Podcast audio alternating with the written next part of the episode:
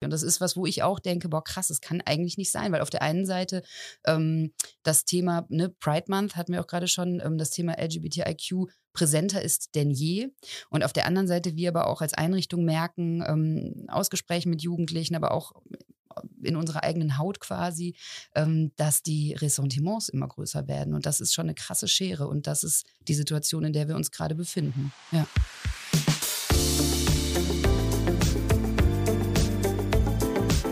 Talk mit K.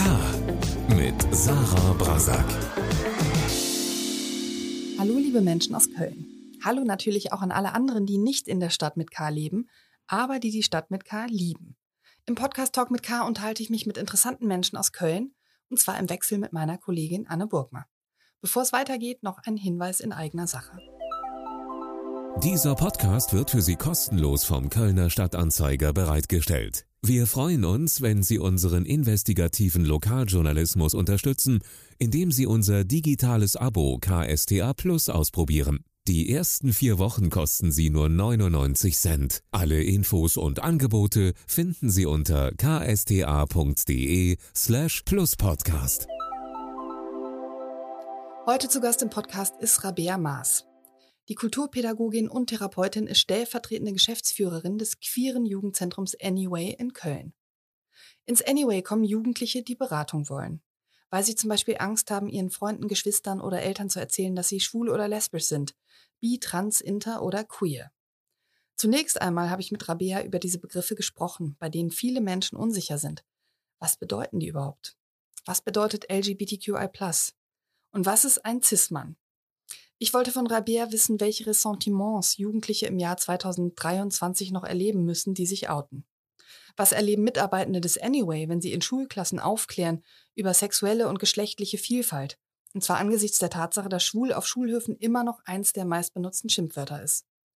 Welche Sorgen macht sie sich angesichts der stärker werdenden AfD, die den vermeintlichen Genderwahnsinn bekämpft? Und wie kann man vermeiden, queere Personen unabsichtlich durch eine diskriminierende Bemerkung zu verletzen?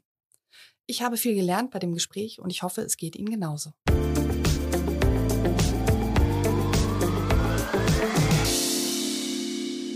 Liebe Rabea, herzlich willkommen zu Talk mit K. Ich freue mich sehr, dass du hier bist in unserem muckeligen, kleinen, schwülen Podcast-Studio. So schwül ist es nicht, aber danke für die Einladung. Es wird wahrscheinlich noch schwül, wenn wir hier gesprochen haben. Okay, ich bin gespannt. Wir feiern ja in Köln den Pride Month seit Anfang Juni und dieser Pride Month wird am Wochenende quasi äh, in Köln kulminieren äh, im Cologne Pride. Ähm, das wird das ganze Wochenende gefeiert mit dem Höhepunkt am Sonntag äh, der großen Parade. Vielleicht für alle, die es nicht ganz genau wissen, was ist der Pride Month genau? Ja, ähm, genau, der Pride Month, da wird quasi, wie der Name schon sagt, einen Monat lang Pride gefeiert. Äh, Pride bedeutet einfach äh, Stolz, übersetzt aus dem Englischen, und äh, da geht es um Stolz hinsichtlich ähm, LGBTIQ sein oder queer sein oder eben von der Hetero- und Cis-Norm, das klären wir bestimmt gleich alles noch, ähm, abweichend leben. Und ähm, genau, das bedeutet einfach nochmal einen Fokus darauf zu setzen, dass LGBT-Rechte ähm, wichtig sind, dass Sichtbarkeit wichtig ist. Und ähm, genau, das wird in unterschiedlichster Form gehandhabt, diesen Stolz zu feiern oder eben diese Sichtbarkeit zu zeigen. Und ähm, das wird aber auch in vielen Kontexten kritisiert, dass es eben diesen Monat geben muss, wo dann alle möglichen Institutionen ähm, Regenbogenflaggen haben. Also ich finde, für für mich persönlich und für mich auch in meiner Rolle ähm, hat dieser Pride Month verschiedene Facetten tatsächlich. Und es ist nicht nur ein Monat zum Feiern. Ich finde, es gibt keine bessere Woche in diesem Jahr im Podcast Talk mit K über queere Menschen in Köln zu sprechen. Und du kennst einige davon, denn du arbeitest im Anyway. Und das Anyway ist Europas ältestes und größtes queeres Jugendzentrum. Das besteht seit 98, also seit nunmehr 25 Jahren. Exakt, genau. Herzlichen Glückwunsch Dankeschön. zu diesem kleinen Jubiläum. ähm, vor 25 Jahren wart ihr also die Ersten. Respekt dafür. Aber wie ist die Situation heute? Ist so ein queeres Jugendzentrum immer noch relativ einzigartig oder gibt es das eigentlich in jeder größeren Stadt heutzutage? Mhm. Ähm, es ist beides. Also vielleicht erstmal zu den 25 Jahren. Äh, das ist, wenn man sich die Geschichte von schwulen, Lesben, äh, Transidenten, Bisexuellen etc. Personen betrachtet, ähm, das ist eine lange Zeit. Also das heißt 98 ähm, war ähm, eine Zeit, wo ähm, ja schwul-lesbisch auch noch eher Themen waren, schwul-lesbisch zu sein, ähm, die ja so im, hinter verschlossener Tür stattfanden. Natürlich äh, gibt es seit den 80ern AIDS-Krise ähm, viele Themen, die in dem Kontext nach außen getragen werden. Aber also ich finde es wirklich nochmal wichtig, darauf hinzuweisen, dass 25 Jahre schon eine lange Zeit sind hinsichtlich der insgesamt queeren Bewegung. Zum Beispiel zeigt sich das anhand dessen, dass ähm, Trans Identität, ähm, die es natürlich schon seit Jahrhunderten von Jahren gibt, aber so richtig sichtbar erst in den letzten vielleicht zehn Jahren geworden ist, ähm, zeigt sich am Anyway dadurch, dass wir seit fünf, sechs, sieben Jahren erst das T für Trans auch mit äh, in unserem Akronym führen. Also genau, darauf wollte ich nochmal hinweisen, ähm, dass das schon, ähm, als das Anyway gegründet wurde, wo ich nicht dabei war, logischerweise, ähm, dass es schon echt äh, groundbreaking war auf jeden Fall. Und ähm, genau, wir bleiben die erste LGBTIQ-Jugendeinrichtung Richtung. Ähm, mit dem Hinweis auf, es gab natürlich vorher schon Jugendgruppen oder ehrenamtliche Grüppchen und so weiter. Wir sind ähm, diejenigen gewesen und sind es auch immer noch, die ähm, eben anerkannt sind ähm, vor dem Land NRW als Jugendhilfeeinrichtung. Das unterscheidet uns ein bisschen. Und klar hat sich das geändert. Also es gibt ähm, in Deutschland und in NRW und in Europa äh, mittlerweile einige Jugendzentren, Jugendgruppen sowieso, die sich mit LGBTIQ-Jugendlichen befassen. Ähm, da haben wir in NRW auch ganz starke Playerinnen in Bonn, in Aachen, in Düsseldorf.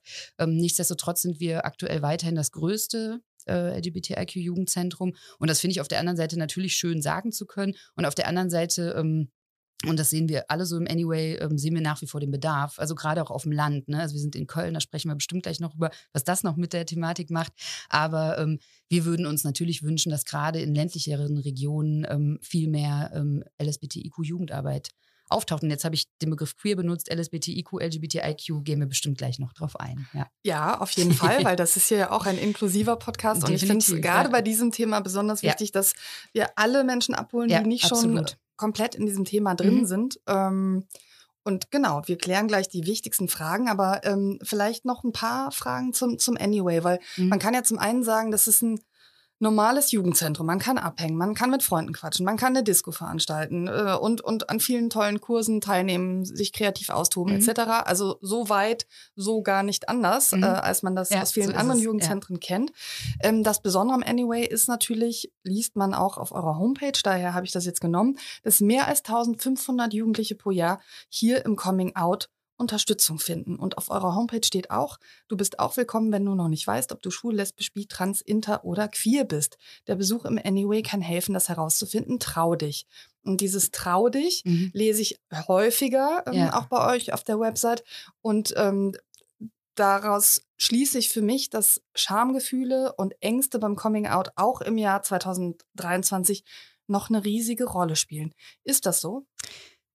Die kurze Antwort wäre ja. Die lange Antwort ist, ähm, das ist tatsächlich so. Und ich finde immer, wenn ich darüber rede, ähm, fällt mir das immer wieder auch einfach auf, wie krass das ist, dass auch in 2023, du erwähnst es gerade, ähm, es natürlich immer noch junge Menschen, in Klammern, ich arbeite eben mit jungen Menschen, aber auch ältere Menschen gibt, die ähm, wirklich wissen, dass es Ressentiments gegenüber Lesben, Schwulen, Bisexuellen, Trans, Inter, nicht-binären Personen gibt, ähm, in Gesellschaft, aber auch in Familie, in, in den Kern- und Keimzellen, wo Menschen eben herkommen. Und ähm, wir erleben das ähm, nach wie vor, dass eben junge Menschen, die ins Anyway kommen wollen würden, ähm, vorbeilaufen und uns erzählen, boah, ich bin fünfmal am Anyway vorbeigelaufen, ich habe mich nicht getraut reinzugehen. Ähm, die sagen, boah, ich würde echt gerne hin und ich brauche das auch, aber es ist nicht leicht für mich. Und das ist was, wo ich auch denke, boah, krass, es kann eigentlich nicht sein, weil auf der einen Seite ähm, das Thema, ne, Pride Month hatten wir auch gerade schon, ähm, das Thema LGBTIQ präsenter ist denn je. Und auf der anderen Seite wir aber auch als Einrichtung merken, ähm, aus Gesprächen mit Jugendlichen, aber auch in unserer eigenen Haut quasi, ähm, dass die Ressentiments immer größer werden. Und das ist schon eine krasse Schere. Und das ist die Situation, in der wir uns gerade befinden. Ja. Vielleicht kannst du einfach mal ein paar Beispiele erzählen von Jugendlichen, die ins Anyway gekommen sind und was für ganz konkrete Probleme oder Herausforderungen die hatten. Ich meine, jetzt kann man sagen, ähm, die Zeit, wo man Teenager ist, ist eh eine Zeit, wo alles irgendwie peinlich ist. Man mhm. entdeckt die eigene Sexualität. Auch das ist sozusagen auch bei, eh Jugend, äh, bei ne? jedem in, Fall, ja. in, irgendeiner Weise schambehaftet. Ja. Ähm, aber jetzt kommt eben noch das Gefühl dazu, dass man in Anführungsstrichen nicht normal ist. Mhm. Ähm, erzähl einfach mal. Äh, genau, also vielleicht noch kurz zum, zum Grundsatz äh, des Anyway. Ähm, wir sind eben diese Jugendeinrichtung, ähm, die wir auch schon immer waren seit zwei, äh, Quatsch, seit 25 Jahren. Und ähm, hinzugekommen sind in den letzten 25 Jahren noch ganz viele Projekte, Aktionen. Du hast gerade schon so ein bisschen so einen groben Umriss gegeben. Und ähm, ich erzähle das deshalb, weil sich daraus auch ähm, das speist, was ich gleich sage. Wir machen auch Jugendberatung seit zwei, drei Jahren mittlerweile. Ähm, das heißt, es eigentlich berät das Anyway schon immer im Rahmen der Jugendarbeit. Das heißt, Besuchende, Jugendliche kommen zu uns als Mitarbeitenden ähm, und erzählen uns eben ihre Stories oder ihre Fragen, ihre Sorgen, ihre Ängste. Und da wurde schon ziemlich schnell festgestellt, naja, das ähm, braucht mehr Zeit und mehr Platz. Und auf der Grundlage haben wir eben seit drei Jahren wirklich auch eine ganz konkrete Anlaufstelle, die Jugendberatung. Das findet dann nicht in unserem Café statt, sondern eben außerhalb. Genau, und aus diesen Beratungen kriegen wir natürlich noch mehr mit, was aktuelle Anliegen sind, so oder was Anliegen sind, was Themen sind, was Ängste sind, was Sorgen sind. Und ähm, genau da passiert es eben oft, ähm, und das ist ja das, was ich auch nach wie vor ähm, ja einfach crazy finde, dass ähm, junge Menschen sagen, ich traue mich nicht, das meinen Eltern zu sagen. Ne? Und ähm, da geht es ja erstmal gar nicht darum zu gucken, okay, wie realistisch ist da, also ist deine Angst begründet, sondern erstmal zu sagen, yo, du hast Angst und es ist, ähm, es ist da und dann zu gucken, wie wir weitergehen. Und ähm, du hast mich jetzt gebeten, konkrete Beispiele zu nennen.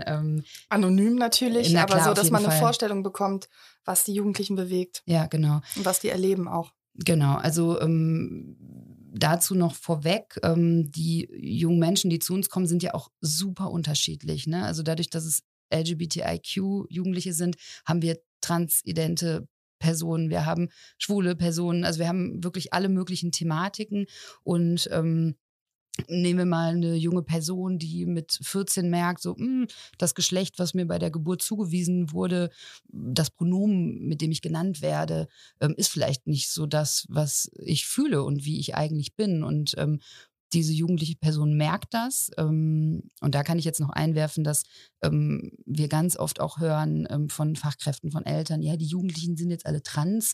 Nein, das ist nicht so. Das Thema wird sichtbarer und dadurch kommen Menschen erst auf die Idee, dass sie möglicherweise trans sind. Das nur kurz eingeworfen als Bildungskontext. Genau, und erleben dann möglicherweise eine Erleichterung. Ne? Boah, krass, das ist, das ist das, wie ich mich fühle. Damit kann ich mich assoziieren. Das ist der Druck, der mir vielleicht weggenommen wird, weil ich Fragen in mir hatte, die geklärt werden. Und dann geht es natürlich darum, äh, beim Thema trans, ähm, zu gucken, mit wem kann ich darüber sprechen, weil nicht nur bei jungen Menschen, sondern bei allen Menschen ist es auch einfach wichtig und gut, sich zu entäußern, um Themen für sich klarzukriegen. Und ähm, da kommt dann vielleicht die Schwierigkeit ins Spiel, ähm, weil gerade das Thema Geschlecht, geschlechtliche Identität, aber auch das Thema sexuelle Orientierung da sind halt nicht alle Leute offen für. Ne? Und da, ähm, da liegen dann so die meisten Ängste von jungen Menschen. Wem kann ich das überhaupt sagen? Mit wem kann ich darüber sprechen? Ähm, wer hat sich möglicherweise schon mal queerfeindlich geäußert in meinem Umfeld? Ähm, welche Lehrerin ähm, ja, hat da schon mal irgendeinen blöden Spruch zugesagt oder welche Schülerin? Und ähm, genau, da beraten wir eben auch im Coming Out. Und ähm, was uns da immer besonders wichtig ist, ist nicht allen jungen Menschen zum Coming Out zu raten. Ne? Es könnte ja so den Anschein machen, be out, be loud, be proud. Das sind so Sprüche irgendwie, ja, und wir gehen raus mit Regenbogenfaden, Pride Month und so weiter.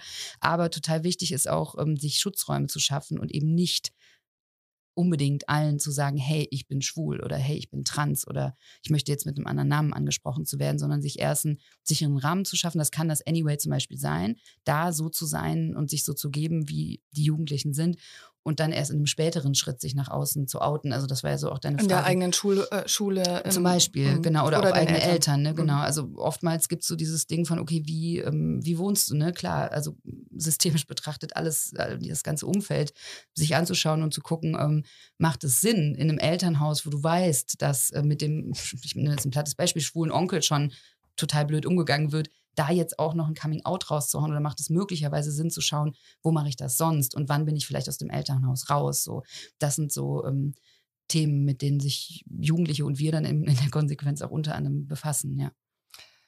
Vielleicht können wir jetzt doch nochmal zumindest, äh, ich sag mal, klären, ja, schreibt ja auf der Homepage, äh, wenn du noch nicht weißt, ob du schwul, lesbisch, bi, trans, inter oder queer mhm. bist ich habe ja eben schon gesagt, schwul lesbisch weiß jeder. Mhm. Äh, bi, glaube ich, wissen auch die meisten, dass das bedeutet, dass man sich zu Frauen und zu Männern hingezogen fühlen kann. Oder zu mehreren Geschlechtern, also nicht nur Oder zu, zu einem Geschlecht. Genau. Mhm. Ähm, Vielleicht sagst du noch mal kurz was zu den Begriffen trans, inter und queer.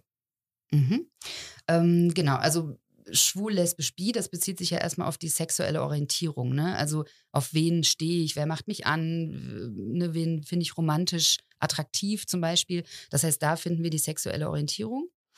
Und bei ähm, trans-, inter- und nicht-binären Personen, ähm, da ist das Thema ähm, geschlechtliche Identität. Also wer bin ich? Nicht auf wen stehe ich, nach außen geguckt, sondern wer bin ich selber? Welches Geschlecht, welches, welchem Geschlecht ordne ich mich zu? Ähm, genau, und eine Transperson, ähm, um es versucht kurz runterzubrechen, ist eine Person, ähm, das habe ich vorhin schon so angerissen, die feststellt im Laufe ihres Lebens, manche früher, manche später, ähm, dass eben nicht das Geschlecht, was bei der Geburt medizinisch festgestellt, festgeschrieben wurde, dem entspricht, ähm, wie die Person sich eigentlich bezeichnen würde. So, das heißt, das sind Personen, die merken, hm, ich, es wurde gesagt, oh, it's a boy, ne, Klassiker, ähm, merkt dann so, naja, das entspricht nicht dem, wie ich bin und vielleicht dann auch den Namen ändern, das Pronomen ändern und nicht mehr mit er angesprochen werden möchten, weil das wehtut, weil es nicht das ist, was die Person ist, sondern eben möglicherweise mit sie. So, ähm, genau, das, das ist eben transident oder transgeschlechtlich, transgender. Ähm, Interpersonen, ähm, da geht es auch, oder da würde ich jetzt auch zoomen auf den Moment der Geburt quasi, ähm, wo Menschen ja in der Regel ein Geschlecht eben zugeschrieben wird, weil das so vorgegeben ist medizinisch. Dann wird geschaut, was liegt vor und dann wird es einkategorisiert, männlich, weiblich. Ähm, und bei Interpersonen ist äh, in der Regel nicht eindeutig feststellbar. Also nicht, es ist schon feststellbar, aber nicht eindeutig ein Geschlecht zuschreibbar. Und diese Personen ähm, sind dann eben Interpersonen. Das so ganz grob, da könnte ich jetzt noch weiter darauf eingehen, äh, ich lasse es lieber. Und ähm, ich hatte jetzt gerade noch nicht binär eingebracht. Ähm, nicht-binär ist ein Begriff, das kriegen wir auch äh, immer mehr in Schule mit, dass Lehrkräfte darüber total stolpern und es ist auch absolut erstmal in Ordnung. Deswegen möchte ich das jetzt auch nochmal äh, erläutern. Nicht-binär bedeutet, dass etwas nicht ähm, in dem binären Geschlechtersystem sich befindet. Also bi, zwei würde eben bedeuten männlich und weiblich. Also die zwei Geschlechter, die alle kennen und die irgendwie festgelegt sind. Das sage ich jetzt extra mit Anführungszeichen. Ähm, und eine Person, die nicht binär ist, ist weder männlich noch weiblich weiblich, ist männlich und weiblich, bewegt sich irgendwo auf dem Spektrum zwischen männlich und weiblich oder auch ganz außerhalb. Sie ist auf jeden Fall nicht zu verorten in diesem binären Geschlechtersystem. Genau, das war jetzt schon total viel Input. Äh, es fehlt aber noch queer. ähm, queer ist ein Begriff, der ähm, ja mehreres sein kann. Es kann auf der einen Seite ein Oberbegriff sein, also ne, du hast ja vorhin selber gesagt, irgendwie queeres Jugendzentrum. Ähm, da ist, glaube ich, dann allen relativ klar, nicht allen, aber einigen Menschen klar, das ist irgendwas mit Regenbogen, das ist irgendwas mit lesbisch, schwul, trans und so. Also das heißt, queer wird als Oberbegriff benutzt, um es zu verkürzen.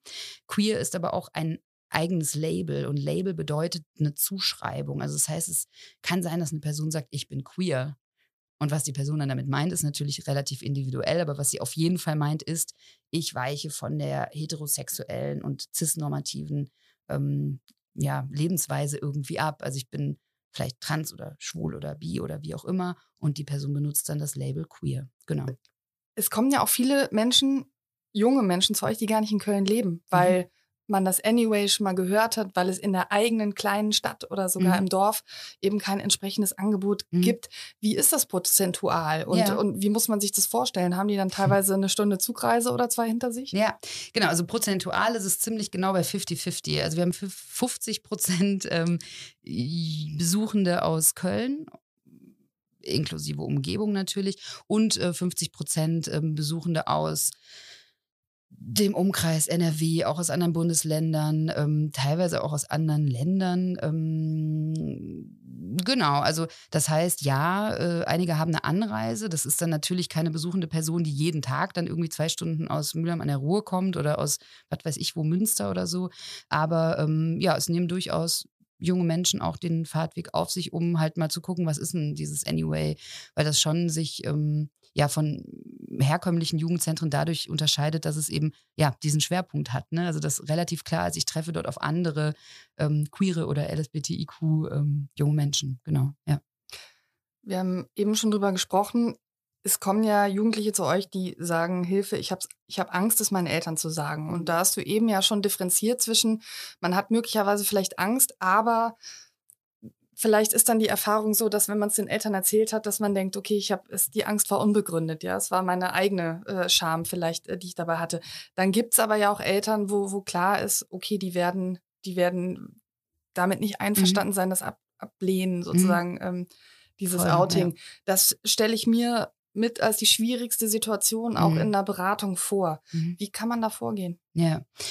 Ähm, wir bieten in Klammern natürlich auch an, mit Eltern selber ins Gespräch zu gehen. Ähm, das wird nicht immer angenommen, aber das haben wir auch schon gemacht in unterschiedlichen Fällen, ähm, weil das natürlich für die ähm, in dem Fall Ratsuchenden oder Jugendlichen, sage ich jetzt wieder, ähm, Unterschied macht, ähm, uns als starke Personen neben sich zu haben, die auch ähm, aus der Community kommen. So, ne? Also das heißt, wir bieten es an, das machen aber natürlich auch nicht alle ähm, Eltern. Ja, es ist insofern halt natürlich eine schwierige Situation, als es eine super traurige Situation ist. Ne? Ich hatte das vorhin schon so als Keimzelle äh, be bezeichnet, ähm, Eltern, Familie, da wo junge Menschen wohnen. Ähm, das ist natürlich total furchtbar, da nicht als die Person irgendwie anerkannt zu werden, die der Mensch ist. Und ähm, ich kann jetzt, glaube ich, gar nicht so pauschal eine Antwort darauf geben, sondern wichtig ist da natürlich wie immer in Beratung erstmal da zu sein, sich das anzuhören, ähm, strong zu sein, ähm, Rückendeckung zu geben und auch gemeinsam mit den Ratsuchen oder den Jugendlichen in dem Fall zu gucken, was brauchst du denn? Also was, was können wir denn machen? Also willst du raus aus der Situation? Willst du reingehen? Willst du kommunizieren? Ähm, was was gibt es für Möglichkeiten? Wen gibt es vielleicht noch außerhalb des Elternhauses an ähm, sogenannten Allies, also Alliierten quasi Personen, ähm, die dich unterstützen können. Und die Tante vielleicht. Die Tante, genau, LehrerInnen, äh, BeratungslehrerInnen, ne, genau, also auch Family, genau, ja. Schwester, Bruder, wie auch immer. Ähm, das ist immer super wichtig, sich das gesamte Netzwerk anzuschauen und zu gucken, okay, wer kann dich da gerade unterstützen, so, genau, ja. Mhm. Aber es kann tatsächlich auch dazu kommen, dass man sagt, ja gut, eigentlich raten wir dir erstmal nach unseren intensiven Gesprächen dazu, das in der Familie nicht öffentlich zu machen und eher zu gucken, wo du, wo du so sein kannst, wie du bist, zum mhm. Beispiel bei uns. Ja, zum Beispiel, genau. Also, ähm, also Raten dazu, ähm, auch Ratschläge sind Schläge. Also ich würde niemals einer jungen Person sagen, mach das so und so oder ähm, das wäre doch vielleicht eine gute Idee, sondern so quasi natürlich eher im Kontakt und in der Kommunikation gemeinsam rausfinden, was könnte vielleicht für dich in dem Moment Sinn ergeben. Aber ähm, nee, genau, also das machen wir nicht. Ne? Wir sagen nicht, äh, tu es, tu es nicht. Ähm, genau, sondern ganz, ganz, ganz oft ist tatsächlich der erste Schritt zu gucken, hey, verbünde dich mit anderen, denen es ähnlich geht, die vielleicht eine ähnliche Situation zu Hause haben. Und da ist, klar, für uns ist gut, in der Beratung auch auf das Anyway zu verweisen. Ähm, ja, so. Gibt es eigentlich auch Eltern, die mit ihren Kindern zusammen zu euch kommen? Ja, also ähm, ja, auf jeden Fall hatten wir auch schon da und das ist natürlich so rum viel wunderbarer, als wenn wir ähm, jungen Menschen vorschlagen, hey, wir können auch mit deinen Eltern Gespräch suchen. Ne? Wenn Eltern von selber auf die Idee kommen, hey, es wäre cool, eine Einrichtung zu besuchen und gemeinsam zu sprechen, ist der erste Schritt eigentlich schon geritzt sozusagen. ja. Jetzt äh, kommen ja wahrscheinlich nicht nur Jugendliche zu euch, die ihr Coming Out noch vor sich haben, sondern die vielleicht schon ein Coming Out Klar, gemacht haben, auf dem Schulhof, in ja. der Schule, äh, ja. bei den Eltern etc. Und dann ähm, Erfahrungen machen, mhm. auch negative mhm. Erfahrungen. Ähm, vielleicht kannst du da mal erzählen, ähm, welche Beispiele es dafür gibt, womit womit äh, äh die Jugendlichen sich heute auseinandersetzen müssen. Mhm. Ähm, Mache ich auf jeden Fall. Ich würde vorher noch gerne darauf hinweisen, dass ähm, der Begriff Coming Out ähm, sehr oft ähm, ja, so gedeutet wird, dass es ein Coming Out im Leben gibt. Ne? Also, wann hattest du dein Coming Out? Ja, mit 16, als ich meinem Vater erzählt habe, dass ich schwul bin. Ne? So platt ist die Story. Und ähm, das ist natürlich nicht der Fall, sondern eine Person, die ähm, hinsichtlich der sexuellen Orientierung und oder geschlechtlichen Identität abweicht von der sogenannten, du hast vorhin schon gesagt, in Anführungszeichen Norm, die hat quasi lebenslang durchläuft sie ein Coming Out. Dadurch, dass sie ähm, auf der Straße Händchen halten mit einer anderen Person läuft, gesehen wird, Leute drumherum checken, aha. Oder auf der Arbeit gefragt werden, na, wann fährst du denn mit deinem Mann in den Urlaub? Ah, nein, ich habe eine Frau. Also das sind jetzt so klassische Beispiele aus dem Leben. Ähm, das heißt, der Coming-out-Prozess endet nie so. Und wir unterscheiden, oder insgesamt wird landläufig unterschieden in das innere Coming-out und das äußere Coming-out. Das innere Coming-out, das ist eben auch das, wo weil wir eben viele junge Menschen auch begleiten, ist der Prozess des selber erkennst, okay, irgendwas ist nicht so, wie die Gesellschaft das grundsätzlich eher vorgibt, sondern anders und eben der Erkenntnisprozess, ah, ich stehe auf das gleiche Geschlecht oder mehrere Geschlechter, wie auch immer, oder ah, ich bin nicht ähm, das Geschlecht, was mir bei der Geburt zugewiesen wurde. Ähm, genau, also das nennt man inneres Coming Out und dann das äußere Coming Out vor der Person, der Person, der Person. Das ist eben, wie ich gerade schon gesagt habe, leider Fragezeichen lebenslanger Prozess. Ähm, ja, ist ein, ja. Äh, das ist sehr interessant, dass du das sagst. Völlig klar, natürlich. Mhm. Ne? Ich erinnere mich an ein Gespräch, was ich mit einer Freundin hatte, ähm, die lesbisch ist. Und die sagte, sie überlegt auf der Arbeit immer noch mhm. gut, ähm, welchen Kollegen sie erzählt, ach, ich fahre mit meiner Frau in mhm. Urlaub. Mhm. Und das Voll. ist ja was, ähm, wo viele Menschen gar nicht drüber nachdenken genau. würden. Die würden halt ja. sofort sagen, ich fahre mit meinem Mann in Urlaub, ich fahre mit meiner Frau in total, Urlaub. Ja. Ähm, weil es, äh, ja, so. Und das, mhm. das hat mich auch total zum Nachdenken gebracht. Und das mhm trifft natürlich genau auf das zu, was du sagst, dass genau. man natürlich in ganz vielen Lebenslagen bei Menschen, die man neu kennenlernt und so weiter, immer wieder sich ja mhm. aktiv entscheiden muss. Mache ich es oder mache ich es nicht? Ne? Genau. Und da könnten ja. jetzt natürlich Menschen sagen, ja, warum sollst du es nicht machen? Mach es doch. Klar, und in so und so viel Prozent der Fälle ist es gar kein Thema und dann antwortet niemand mit, oh, du bist mit einer Frau verheiratet. Aber es gibt eben auch natürlich erfahrungsgemäß Situationen, wo dann doch jemand irgendwie schmunzelt, anders guckt. Also es ist einfach nicht ständig, aber es ist einfach eine dauerhafte Begleiterin quasi, dieses Phänomen von, ich kann es jetzt nicht einfach raushauen. Und in dem Kontext finde ich nochmal wichtig zu sagen, es gibt natürlich auch viele Stimmen in Gesellschaft und wo auch immer, die sagen, ja, ähm, wat, ihr habt doch alles, mein Gott, warum Pride Month, warum dieses Thema immer wieder, immer wieder. Ähm, und da muss ich zu sagen, weil es einfach immer wieder Thema ist für die Leute, die es betrifft, so, ne? Und ähm, ja. Damit hätten wir jetzt eigentlich auch wieder den Bogen geschlagen zu der Frage, welche Erfahrungen machen dann Jugendliche, die ja. nicht schön sind, die sie auch mit euch im Anyway dann besprechen? Ja, ja. Äh, gut, also das, die Palette ist natürlich äh, groß oder breit ähm, von äh, wirklich körperlichen Übergriffen. Das ist natürlich das Furchtbarste, ähm, was es so gibt und das kriegen wir auch mit natürlich im Anyway. Ähm, das wäre so die Spitze, ähm, inklusive Suizidgedanken. Also es gibt bei, also erwiesener, ähm, was heißt erwiesenermaßen, ähm, erforschtermaßen bei queeren Jugendlichen eine höhere Suizidrate, eine höhere Rate an psychischen Erkrankungen. Ähm, genau, also zwischen diesem als Spitze ähm, körperlichen Gewalterfahrungen, aber auch psychischen Gewalterfahrungen bis hin zu ähm, kleinen Sticheleien ist wirklich alles Mögliche dabei. So und was immer wieder spiegelt, das ist nicht normal, wie du bist. So, genau. Ihr beratet ja auch SchülerInnen an mhm. Schulen, geht in Klassenzimmer und, und, und, und sprecht mit denen ähm, und klärt einfach auf über sexuelle und geschlechtliche Vielfalt. Wie sieht das äh, konkret aus und was sind die Themen, an denen ihr dann besonders hart arbeitet? Denn also ich vermute mal, dass ein Schimpfwort wie schwul an deutschen Schulhöfen auch immer noch gang und gäbe ist. Absolut. Es ist immer noch das Top-Wort Nummer eins auf den Schulhöfen, was ich auch immer wieder total absurd finde, aber so ist es. Ähm, genau, also es ist gar nicht so sehr, dass wir ähm, SchülerInnen beraten, sondern ähm, wir haben unser Wir-Team, Wissen ist Respekt heißt das Team. Die machen Antidiskriminierungs- und Aufklärungsarbeit in Schulklassen. Genau, und erklären erstmal auch Worte. Ne? Also das, was du vorhin auch gesagt hast, ähm, natürlich ist das auch äh, ein Teil vom Anyway, nicht zu sagen, ja, wir sind jetzt so und wir erklären gar nichts. Das halte ich auch für falsch irgendwie in Gesellschaft insgesamt oder in Kommunikation, sondern erstmal zu sagen, hey, wir nehmen jetzt mal erstmal, versuchen erstmal andere Leute mitzunehmen und erstmal zu erklären irgendwie. Ne? Du hast gerade schon selber gesagt, lesbisch und schwul brauchen wir jetzt nicht unbedingt erklären, aber bei Bi fängt es schon an, so, oh, okay, was heißt das denn jetzt genau? Und pansexuell und nicht binär und trans und ne, also diese ganzen großen Begriffe, die irgendwie rausgehauen werden, da zu sagen, hey, lass uns das mal erklären und klären. Und ähm, genau, da gehen eben junge Peer-Coaches bei uns, vom, von uns, also Ehrenamtliche, die selber so ungefähr in dem Alter der SchülerInnen sind, ein bisschen drüber, gehen auch in die Schulklassen und stellen sich selber zur Verfügung und sagen auch selber, hey, ich bin trans oder ich bin schwul oder ich bin bi, wie auch immer, ähm, um eben auch am lebenden Beispiel zu zeigen, hey, ich könnte auch eine Person von euch sein. So, ne? Und äh, erfahrungsgemäß prozentual ähm, sind auch in jeder Schulklasse ein bis zwei bis drei Personen, die LSBTI, also lesbisch, schwul, bi, trans, interqueer sind. Ähm, da finden dann auch manchmal wunderbare Momente statt, dass diese Personen sich empowered fühlen und in der Klasse sich dann auch outen. Das muss aber nicht passieren, das habe ich ja vorhin schon gesagt. Wir zwängen und möchten niemandem Coming Out anraten.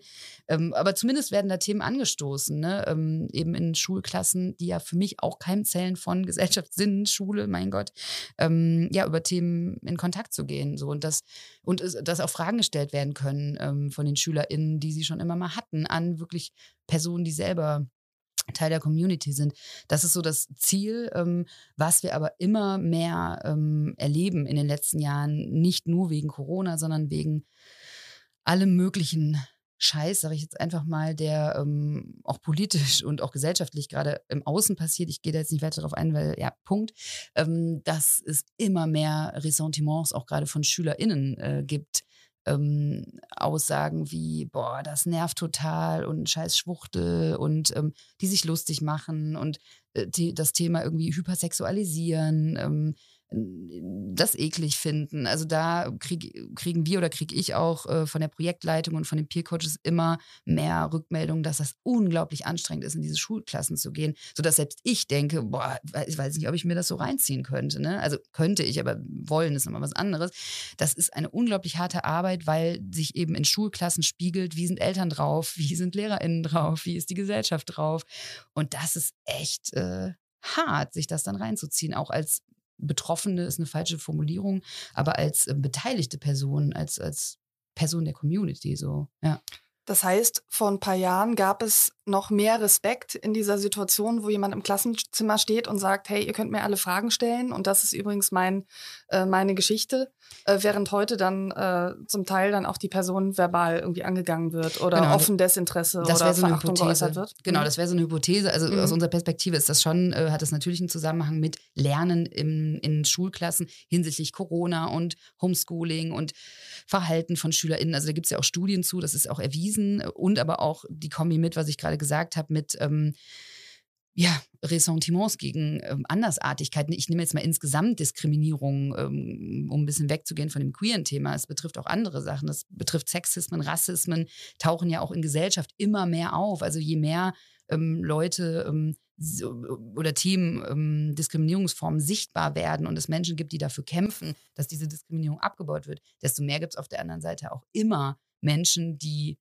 stark dagegen sprechen. So, ne? Ich nenne jetzt keine Parteinamen, weil das wäre auch zu kurz gegriffen, aber ähm, das ist schon was, was sich wirklich dann auch in diesen Keimzellen-Schulklassen einfach widerspiegelt. So. Und das ist ganz furchtbar und da arbeiten wir dran. Ja. Mhm, das heißt, es müsste eigentlich noch viel mehr Aufklärungsarbeit auch in den Klassen geben.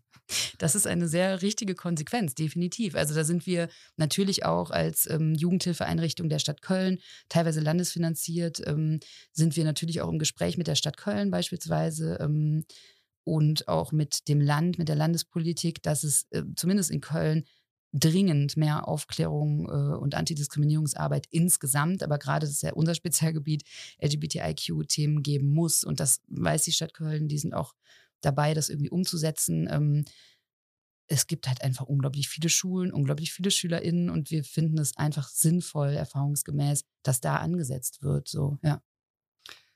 Dann lass uns hier auch mal noch ein bisschen Aufklärungsarbeit leisten. Wir hatten ja vorhin schon einen kleinen Blog und äh, ich würde gerne noch ein paar Fragen anschließen. Ähm, wir hatten ja geklärt, was es bedeutet, wenn jemand sagt, ich bin non-binär. Ähm, du hast äh, gesagt, es gibt dieses Akronym LGBTQI. Früher war dieses Akronym ja kürzer. Da sind mittlerweile mehrere Buchstaben hinzugekommen. Mhm. Vielleicht kannst du auch einfach nochmal erklären, weil man kann ja anhand sozusagen dieser Verlängerung auch nochmal die Geschichte erzählen, ähm, wie sich, äh, wie sich das entwickelt.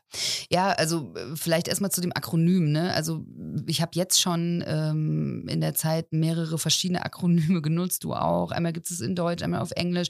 Und wichtig zu sagen finde ich, ähm, dass ähm, es gibt kein vollendetes richtiges Akronym. Also es gibt im Deutschen, und das ist oft auch ein Problem und andererseits ist es aber auch kein Problem, es gibt keine Behörde, die sagt, dat und dat is it, dat ist richtig. So, das heißt, eigentlich könnte man daraus die Konsequenz ziehen, man kann es erstmal gar nicht falsch machen. Ähm, das heißt, was das Anyway für ein Akronym benutzt, ist was anderes als andere Player in, innerhalb oder außerhalb der Community nutzen. So, wir nutzen ähm, LSBTIQ-Sternchen zum Beispiel gerade, äh, sind gerade aber auch dabei, ähm, über das A nochmal nachzudenken. Ich sage gleich noch was zu den einzelnen Buchstaben, die in diesem Akronym vorkommen. Und was sich aber insgesamt daran zeigt, ist, ähm, dass die Community vielleicht nicht immer größer wird, aber dass eben mehr Teile dieser Community sichtbar werden. Das hatte ich vorhin ja auch schon gesagt zum Thema äh, Transgeschlechtlichkeit, dass ähm, äh, schwul ist kein Phänomen der 80er, lesbisch auch nicht, äh, trans ist kein Phänomen der 2000er, sondern das sind eben ähm, ja geschlechtliche Identitäten oder sexuelle Orientierung, die äh, an Sichtbarkeit gewinnen, zum Beispiel in Filmen, Serien, ähm, in, in, Schulklassen, ne? also im, im realen Leben, aber auch in, in den Medien, in Social Media. Es gibt unglaublich viele, was super cool ist, InfluencerInnen, die sich mit dem Thema befassen und die auch selber Teil der Community sind und dadurch eben anderen Menschen zeigen, hey, es gibt mich, es gibt uns. Und dadurch, das hatte ich ja vorhin schon angerissen, merke ich als jugendliche Person vielleicht so, oh krass, das entspricht dem, wie ich mich fühle. Und die können sich dadurch vielleicht auch ein Label geben. Boah, ich habe eine lesbische Influencerin, die finde ich mega cool und die bespricht genau die Themen, so wie ich mich fühle. Und boah, krass, cool. Ich merke gerade, dass ich lesbisch bin, zum Beispiel. Ähm, Genau, also das heißt, die Sichtbarkeit wird größer und je, je größer die Sichtbarkeit wird und je mehr Begriffe auch gefunden werden, desto mehr dehnt sich eben dieses Akronym auch aus. Das hatten wir vorhin auch schon mal kurz. Eine Lesben, Schwule, das war so ne, bis in die 90er so die Gruppen irgendwie völlig klar. Frauen stehen auf Frauen, Männer stehen auf Männer und ähm, Bi, auch nach wie vor kann ich jetzt auch wieder eine Stunde drüber sprechen, äh, Thema in der, oder innerhalb der Community, das sind Personen, die sich nicht entscheiden können und so weiter und so fort. Das lasse ich jetzt mal weg. Ähm, ist auch wieder ein Thema, das B kommt dann dazu, bisexuell, bist du Teil dieser Community oder bist du eher hetero-Community? Ähm, trans, wie gesagt, ein Thema, was ähm, erst ja in den letzten, ja, schätzungsweise zehn Jahren irgendwie besonders sichtbar geworden ist.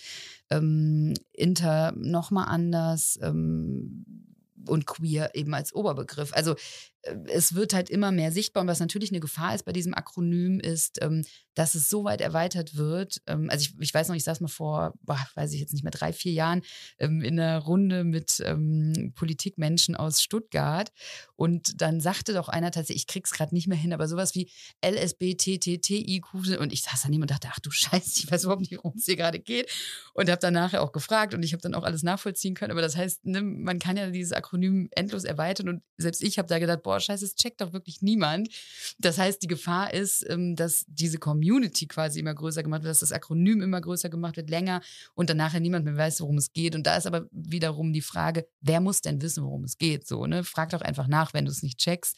Ähm, ich glaube aber, dass sich anhand dessen ja einfach viel auch entzündet. Irgendwie, ja, ich werde nicht mehr mitgenommen und ich kann es auch verstehen. Ich werde nicht mitgenommen, ich check's nicht. Was soll das? Jo, das, ja. Gut, das Plus am Ende steht ja auch für und viele, vieles Beispiel, mehr. Ne? Genau, ja, ja, zum Beispiel, mhm. ja. Ähm, was bedeutet es, wenn jemand sagt, das ist ein Cis-Mann? Ja, ähm, Cis ist quasi so ganz runtergebrochen das Gegenteil von Trans. Also ich hatte vorhin ja schon erklärt, dass eine Person, die trans ist, ähm, sich nicht dem Geschlecht zugefühlt, was bei der Geburt eben zugewiesen wurde.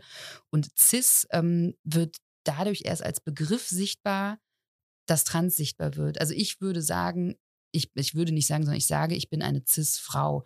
Ähm, das Geburt, was bei meiner in dem Moment das Geschlecht, was bei meiner Geburt mir zugeschrieben wurde, das entspricht mir, das bin ich. Ich bin eine Frau, das heißt, ich bin eine Cis-Frau.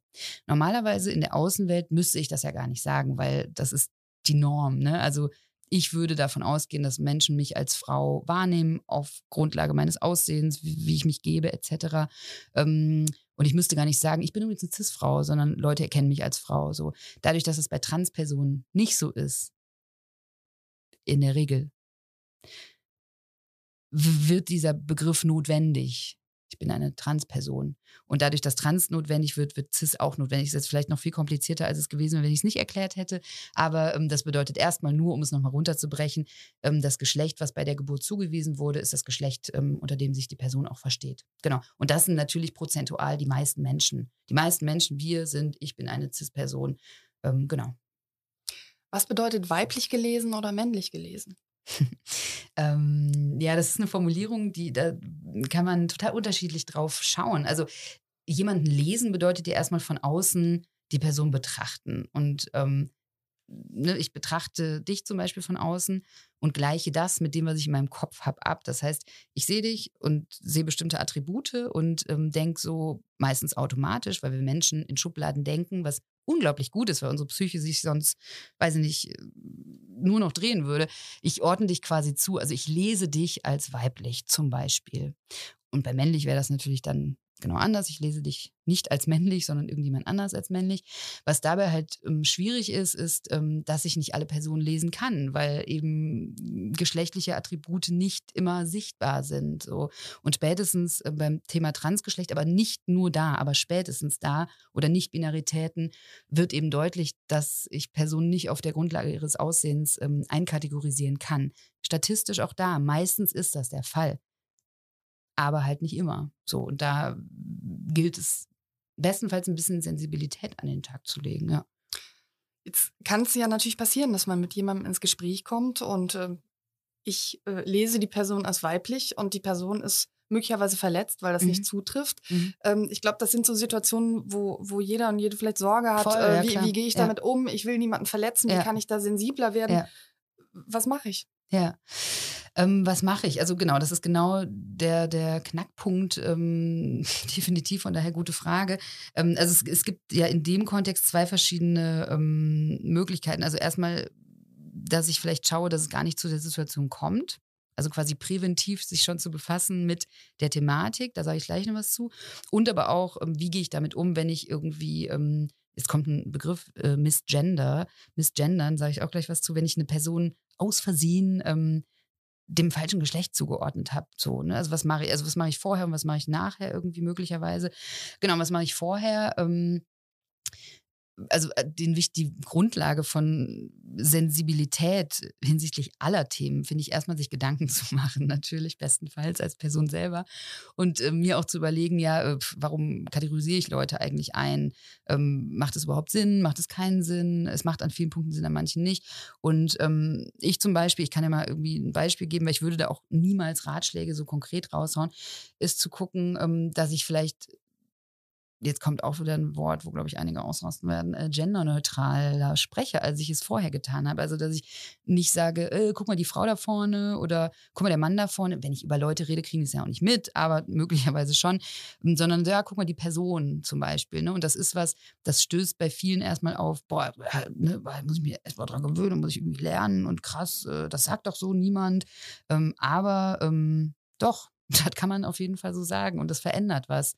Ähm, wenn ich Personen nicht unbedingt als Herr so und so anspreche oder Frau so und so, sondern irgendwie versuche neutral. Und da könnte man jetzt sagen, wie Gender Gaga, Gender Lobby, whatever.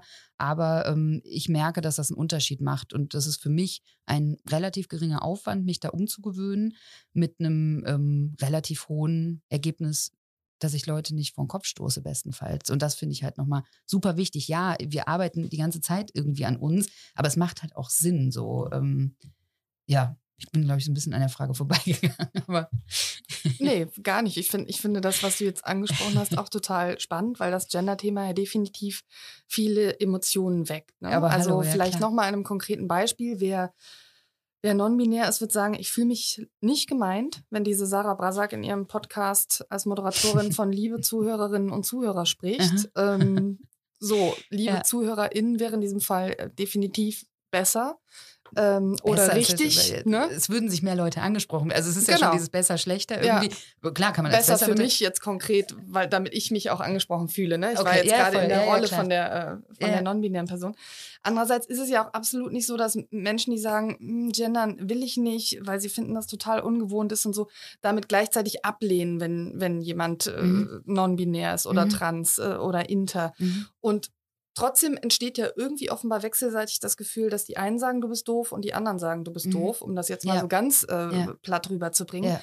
Ähm, wie nimmst du diese mhm. sehr emotionale Diskussion wahr und wie, wie, könnte man da rauskommen? Ja, ähm, ich glaube, es geht ähm, ganz oft um Angst. Du hast es ja gerade auch selber schon gesagt und ich würde gleich auch nochmal ähm, kurz dazu einhaken, was ich vorhin sagen wollte, weil das wichtig ist. Aber erstmal dazu, ähm, es geht oft um Angst, was falsch zu machen, Angst, Leuten vor den Kopf zu stoßen. Ähm, das ist auch total menschlich. Das kennen wir alle, glaube ich.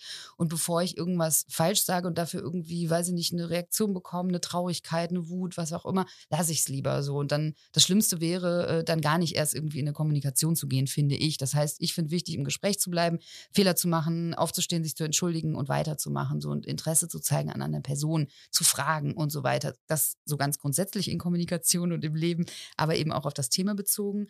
Ähm, genau.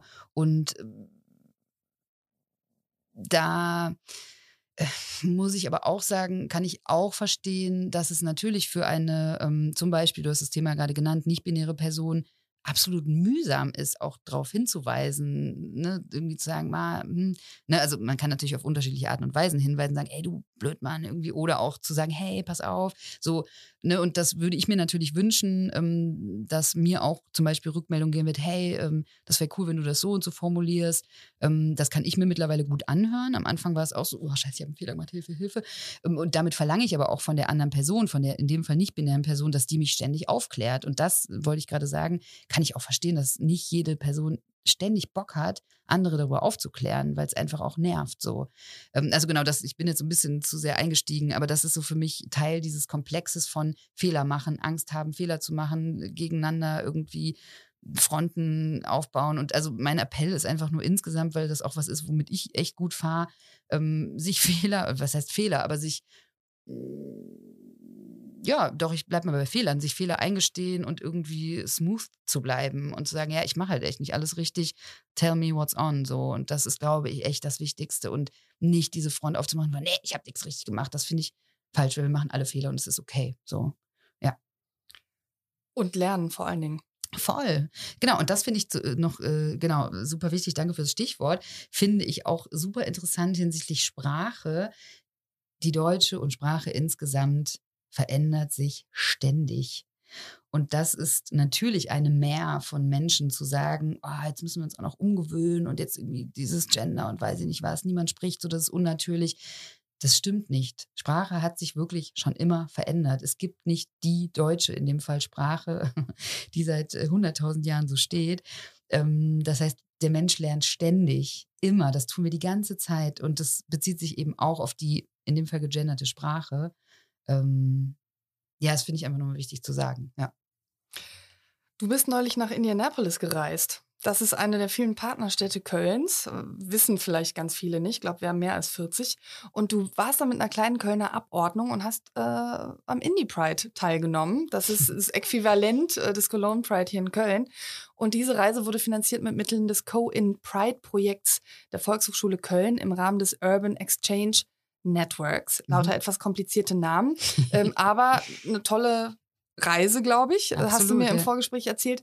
Ähm, und natürlich auch insofern interessant, jetzt auch für mich, weil es ja in Amerika derzeit sehr beunruhigende Entwicklungen gibt, was die Beschneidung äh, von Rechten queerer Menschen angeht, insbesondere in den republikanischen Staaten. Mhm. Ähm, deswegen die Frage, welche Erfahrungen, Geschichten hast du in Indianapolis gesammelt, mitbekommen, die dich besonders bewegt haben?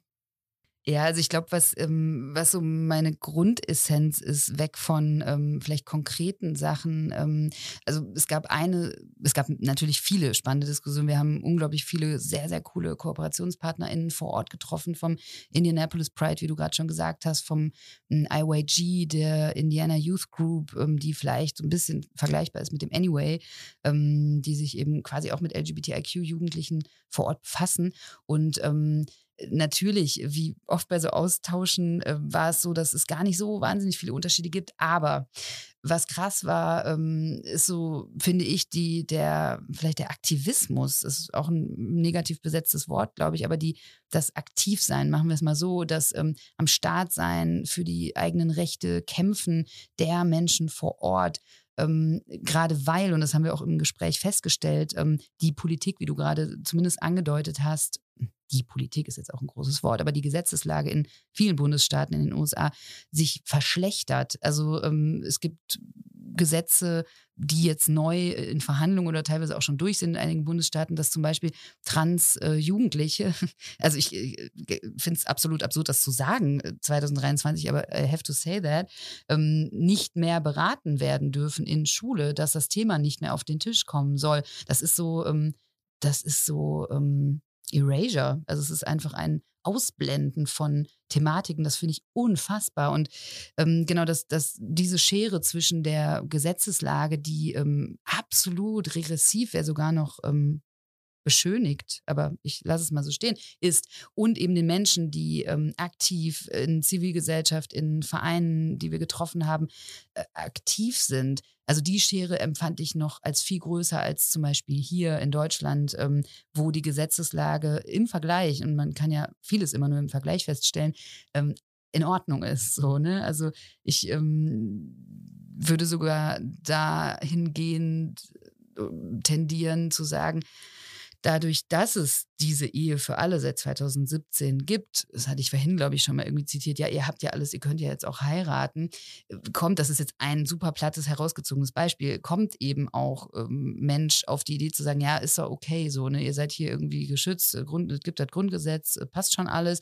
Und dadurch eben wird eben LGBTIQ-Menschen in Deutschland auch oft gesagt, ja, komm, regt euch ab, so, das ist doch irgendwie alles kein Thema. So, das heißt, das äh, Gesetz und Gesellschaft sind nochmal in einem anderen Kontakt äh, zueinander oder Zivilgesellschaft als in den USA. Und da habe ich einfach eine krasse Power erlebt, die es ja auch in anderen Thematiken schon immer gab, also in Sexismen, Rassismen, dass ähm, US-Amerikaner, das ist jetzt eine totale Pauschalaussage, aber dass ich erlebe, dass aus US-Amerika oft Bewegungen kommen, die dann auch irgendwann nach Europa rüberschwappen, äh, die einfach super stark sind und aus der Gesellschaft kommen. So, und das hat mich unglaublich unglaublich beeindruckt. Ja. Ich habe mal gegoogelt und dabei völlig konträre Meldungen gelesen aus den USA. Eine aus dem Jahr 2017, da stand als erster US-Staat lehnt Kalifornien Schulbücher im Fach Geschichte ab, wenn diese sexuelle mhm. und geschlechtliche Minderheiten ausblenden. Also eine gute mhm. Nachricht mhm. Ähm, für queere Menschen in den mhm. USA. Dann aber Meldung und das ist eine von sehr, sehr, sehr, sehr vielen Beispielen aus dem Jahr 21. South Carolina will queere Schulbuch verbieten. Also es geht viel auch um das Thema mhm. Schule und um die Aufklärung ja. von Kindern und Jugendlichen. Ja. Oder eine Meldung aus dem Jahr 2022. In Florida soll nun verboten werden, Kinder unter zehn Jahren über sexuelle Orientierung und Geschlechtsidentität mhm. zu berichten. Also das ist ja wirklich ein massives Rollback. Jetzt mhm. ist Indiana, wo Indianapolis äh, drin liegt, ja noch ein demokratisch regierter Staat. Ist das Rollback dort trotzdem auch deutlich ähm, schon zu spüren? Ähm, Oder ist es eher die ja. Sorge, dass genau das, was in Florida passiert, eben auch ja. in Indiana passiert? Ähm, also was jetzt so äh, bundesstaatenpolitisch in Indiana ganz konkret abgeht, ähm, da bin ich ehrlich gesagt nicht weit genug drin. Aber ähm, auch da sind wir wieder beim Thema Ängste, wie ich das vorhin ähm, in der Beratung gesagt habe.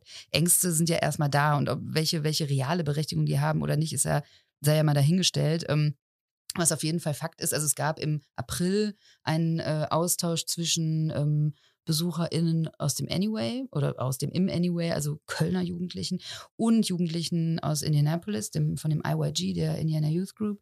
Das war digital, ne? Das war digital, digital ja, genau. Ja? Da, ja, mhm. genau. Das ist mhm. vielleicht wichtig zu erwähnen. Also, sie sind nicht zueinander geflogen, sondern es war ein digitales Meeting im April, genau, wo eben eine Stunde sich ausgetauscht wurde über alles Mögliche. Was guckst du bei Netflix? Also, so die alltäglichen Sachen von jungen Menschen, aber eben auch äh, zum Beispiel ähm, zum Thema Pride. Und jetzt, ne, klar, klar sagen wir äh, in den, in die Indiana als Bundesstaat oder Indianapolis sind relativ ähm, okay so von der, von der, von dem State of the Art of äh, LGBT Rights. Aber was da einige ähm, Jugendliche aus Indianapolis gesagt haben, als es dann irgendwann gegen Ende auch ein bisschen noch um krassere Themen ging, war, ähm, oder ich stelle, ich sage erstmal, was die Frage war von den Kölner Jugendlichen, war, ähm, geht ihr denn auch auf den Pride, ne? Weil das ist für uns, fürs Anyway, ist das voll das Ding. Also nächstes Wochenende, Cologne Pride, da laufen super viele Jugendliche bei uns mit und die sind dann eben laut, out and proud. Nicht alle, aber die, die es sein wollen, die sind so richtig. Und das heißt, für die Anyway-Jugendlichen ist das voll das Ding, so das, das Highlight des Jahres. So. Und dann haben Jugendliche aus dem Anyway bei diesem Online-Treffen, Jugendliche aus Indianapolis gefragt, ja, geht ihr denn auch zum Pride in Indian, Indianapolis? So. Und dann herrschte erstmal Schweigen und hat niemand was gesagt. Und dann hat irgendwann die Gruppenleiterin gesagt, Okay, also wirklich bestimmt nach zwei, drei Minuten. Okay, ich muss jetzt mal ganz kurz sagen, das ist hier irgendwie echt nochmal ein krasseres Thema. Auf der einen Seite haben viele von den Jugendlichen, die da auch saßen, Schiss beim Pride gesehen zu werden von den Eltern.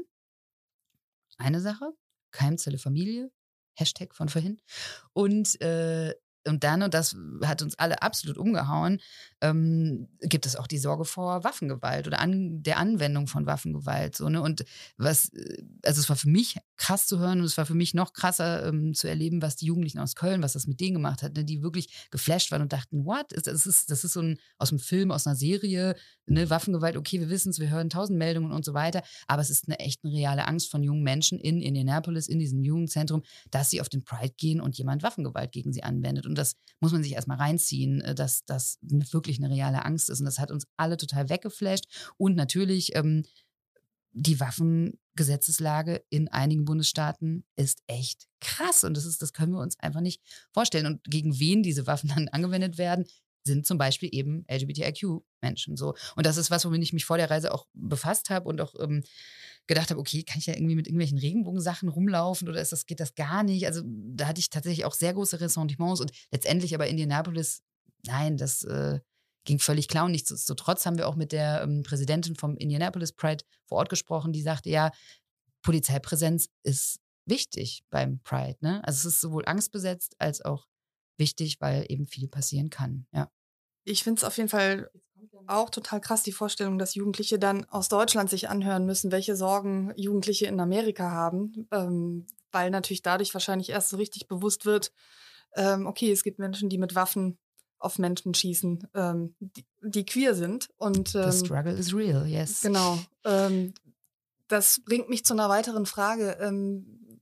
Wir lesen ja und hören ja jetzt gerade auch äh, viel die Nachrichten, was die AfD angeht. Es gibt den ersten AfD-Bürgermeister, es gibt den ersten AfD-Landrat. Ähm, macht dir das auch Sorgen, dass hart erkämpfte Rechte für queere Menschen wieder zurückgenommen werden könnten in Deutschland? ähm, ich wünschte, ich könnte Nein sagen, aber ich muss leider Ja sagen, auf jeden Fall. Das macht äh, mir Sorgen, das macht uns Sorgen. Ähm, äh, und zudem ähm, also so, mm, da haben wir letzte Woche im Anyway auch noch äh, drüber diskutiert, was super spannend und super wichtig war. Natürlich hat äh, Politik oder Parteipolitik in dem Sinne äh, absolut was mit ähm, nicht nur Gesetzeslagen, sondern auch mit Zivilgesellschaft zu tun. Das ist ein Spiegel auf jeden Fall.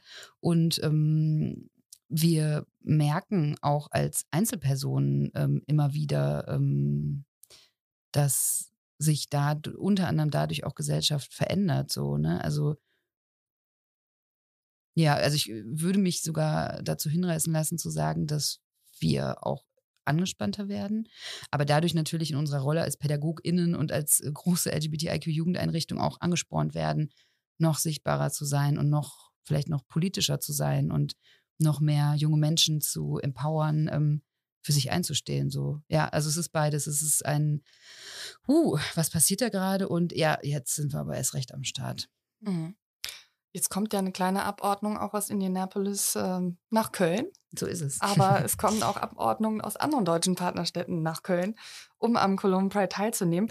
Bist du da irgendwie dabei? Weißt du, was dir erwartet? Der Cologne Pride ist ja wahrscheinlich wesentlich größer als der Indie Pride, oder? Ja, auf jeden ja. Fall. Mhm. Also Indie Pride, ähm, da wurde von 40 bis 60.000, ähm, also die Demo, ne? Mhm. Also du hattest vorhin von Parade gesprochen. Ich würde eher Demo sagen, weil Stonewall was a riot, das ist eine Demonstration, aber Parade ist auch okay. Äh, genau, und die Parade. Eine politische Parade. Eine politische Parade, ja, ja das ist, mhm. da würde ich mich äh, ja. mit fein äh, finden. Ja, genau, also in, in Indianapolis war es so und ähm, beim Cologne Pride sind es schon über eine Million äh, laut VeranstalterInnen. Genau, das heißt, er ist größer und was erwartet die Person? Also vielleicht, um es nochmal zu nennen, ähm, das handelt sich hier um Katowice in Polen als weitere PartnerInnenstadt. Da kommen auch seit Jahren schon Delegationen. Also sind wir im guten Austausch, Köln und Katowice. Es ist Cluj in Rumänien, es ist Cork in Irland, ähm, es ist Indianapolis, wie wir schon gesagt haben. Und das war es, glaube ich. Mhm. genau, und was erwartet die Person hier? Klar, natürlich mitzuerleben, wie der Cologne Pride als größter Pride in Europa gefeiert wird. Ähm, sich von Menschenmassen beeindrucken zu lassen, das auf jeden Fall und auch zu feiern, stolz zu sein, aber eben zum Beispiel auch ähm, ja Austausch ne, in verschiedenen, also mit mit Stadtpolitik, ähm, Austausch untereinander, wie ist die Lage? Also wenn ich mir vorstelle, dass äh, polnische, irische, rumänische, US-amerikanische und deutsche Personen aufeinandertreffen und die Unterschiedlichkeit der Gesetzeslagen allein schon oder der Lebenslagen von LGBTIQ-Leuten aufeinandertreffen, das ist ja super spannend. Da gibt es ja unglaublich viele Unterschiede, aber auch unglaublich viele Gemeinsamkeiten wahrscheinlich. Ja. Die Finanzierung des Anyway ist ja immer wieder auch mal so ein, so ein Thema. Also ich glaube, man, man kann sagen, die ist nicht immer sicher. Ähm, wie ist denn das, wer jetzt diesen Podcast hört und denkt, tolle Arbeit, ich mag diese Rabea und das, äh, was sie da im Anyway machen. Kann man, kann man euch supporten? Auf jeden Fall, natürlich kann man uns supporten. Also ähm, genau, also wir sind tatsächlich äh, zu einem großen Teil auf, auch, auch auf ähm, Spenden angewiesen. Also mhm. wir müssen im Jahr eine gewisse Summe an Eigenmitteln auch ähm, aufwenden, um gewisse Projekte überhaupt starten zu können. Ähm, genau, und da kann man unter anyway-köln.de slash spenden ähm, und auch was spenden, auf jeden Fall. Genau, ja. Okay. Vielen Dank für das Gespräch, das doppelt so lang geworden ist, wie ich ursprünglich dachte, aber ich fand es total spannend und interessant. Und äh, vielleicht die aller, allerletzte Frage noch. ja. äh, dein Highlight jetzt beim Cologne Pride, vielleicht neben der Demo am Sonntag. Uh, äh, ich glaube, ich kann das gar nicht zusammenfassen. Es gibt ganz viele Highlights am Cologne Pride Wochenende, sei es. Nee, doch. Sie kann sich nicht entscheiden. Sie kann sich nicht entscheiden. Doch, ich habe es auf jeden Fall. Also es gibt viele Zusammenkünfte, ähm, die richtig wichtig sind und cool sind. Und das Straßenfest ähm, am Heumarkt und Altermarkt, wo das Anyway auch mit dem großen Zelt ist und die Jugendarea bietet quasi, wir sind die Jugendarea, das heißt, alle unter 27 ähm, kommt vorbei, chillt euch dahin. Aber ein noch wirklich, äh, jetzt muss ich länger überlegen, äh, wirklich nochmal herausragendes Highlight ist auf jeden Fall der Dijkmarsch am Samstagabend um 18 Uhr auf dem Raum Kali-Platz. Und Dijkmarsch bedeutet, dass da eben alle ähm, lesbisch liebenden Personen, Frauen ähm, nochmal gesondert sichtbar sind und nicht nur im in der Cologne Pride Demo am Sonntag, sondern nochmal einzeln unterwegs sind. Da ist auch die Oberbürgermeisterin Henriette Reker dabei und auch ähm, aus der Landes-, ich glaube auch Bundespolitik sind auch starke Lesben dabei und das finde ich einfach auch eine geile Veranstaltung. Da gehen wir mit dem Anyway auch mit. Das würde ich auch als Highlight noch ähm, erwähnen wollen, auf jeden Fall. Ja. Ich äh, wünsche dir ein tolles Wochenende und sage vielen Dank für das Gespräch und Happy Pride. Happy Pride, danke dir.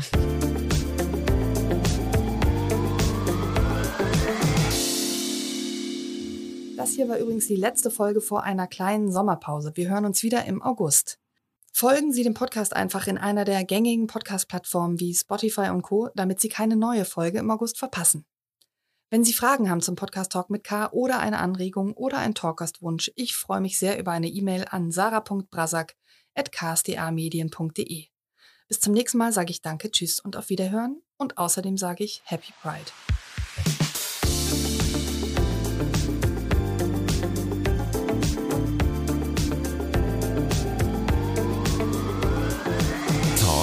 Mit K.